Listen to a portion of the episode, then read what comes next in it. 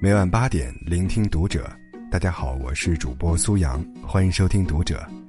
今天要跟你分享到的文章来自于作者夏木。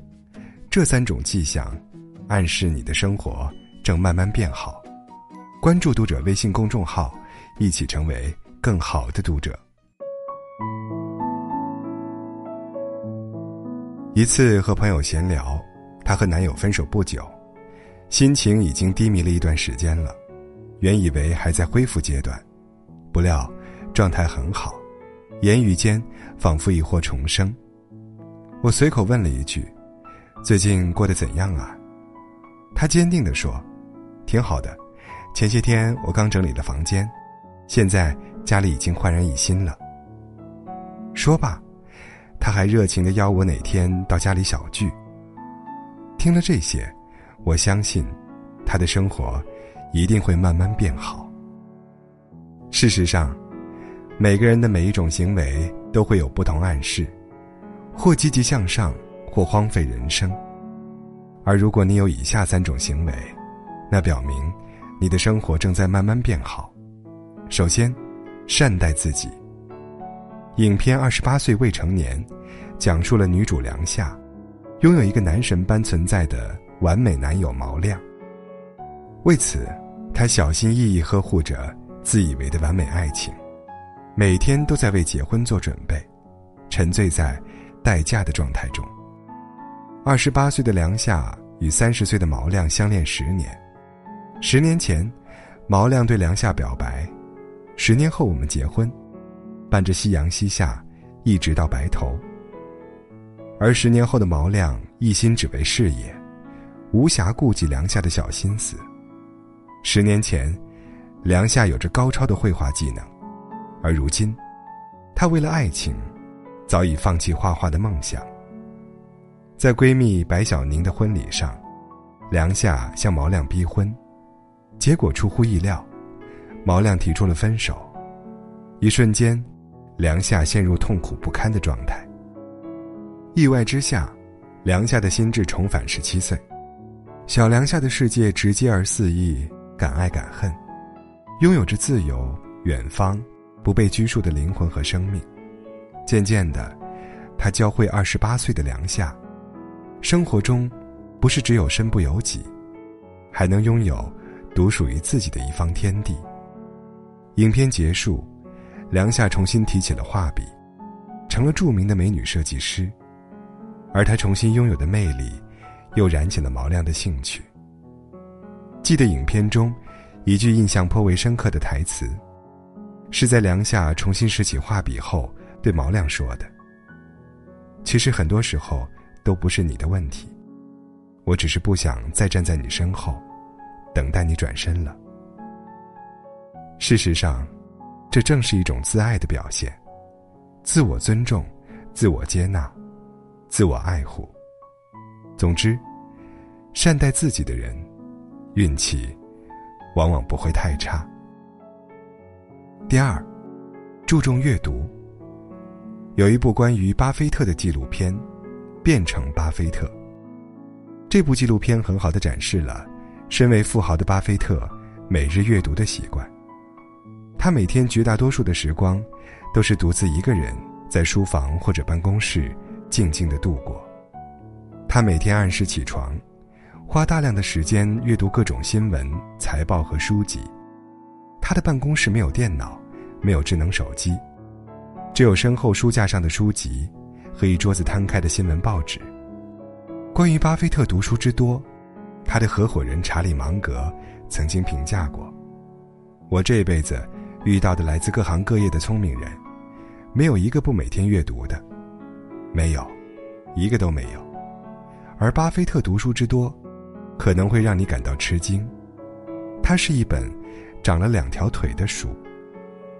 巴菲特曾经估算过，自己平均一天花费百分之八十的时间来阅读。他还建议每个人一天至少要阅读五百页书。阅读的重要性不言而喻。女神三毛曾经在《送你一匹马》里说过：“读书多了，容颜自然改变。”许多时候，自己可能以为许多看过的书籍都成了过眼云烟，不复记忆。其实他们仍是潜在的，在气质里，在谈吐里，在胸襟的无涯。当然，也可能显露在生活和文字里。央视主持人董卿就能很好的说明这一点。在《朗读者》节目中，他出口成章，唐诗宋词信手拈来，谈吐优雅，仪态清丽，让人一眼。就能知道，他是一个平日酷爱读书的人。事实上，当你读了越来越多的书，你就会发现你的眼界、思想也随之改变，而这一切，都会融入你的生命里。第三，持续努力。记得前两年看过一部电影《湄公河行动》，各种打斗动作让人过瘾。后来看到一份报道说。彭于晏在拍摄这部电影时，他坚持身穿厚重的战服，一拍就是七八个小时，强度之大，让他感觉把这辈子的汗都流完了。如此敬业的精神，不由让人敬佩。洪金宝也曾说过，彭于晏拍戏都是对自己拼命。事实证明，确实如此。为了演好《海豚爱上猫》里的海豚训练师。他拿到了海豚训练师证书。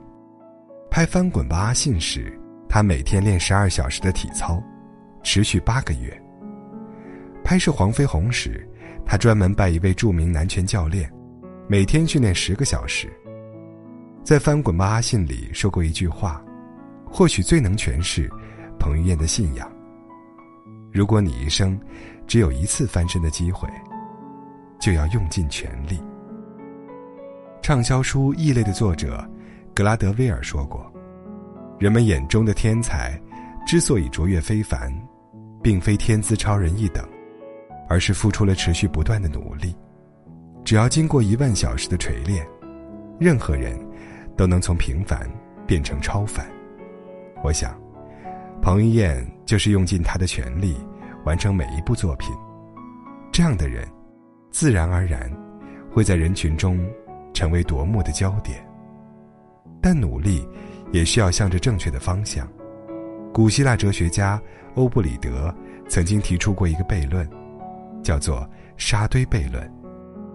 一粒沙子不是堆，如果一粒沙子不是堆，那么两粒沙子也不是堆；如果两粒沙子不是堆，那么三粒沙子也不是堆。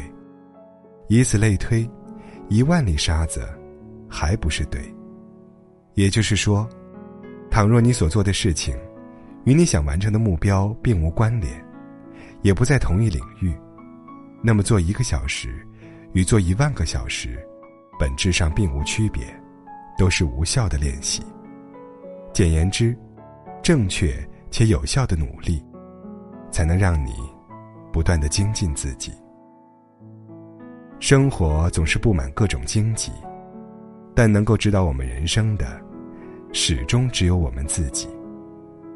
愿我们都能像保尔柯察金所说：“当回首往事时，我们不会因为虚度年华而悔恨，也不会因为碌碌无为而羞愧。”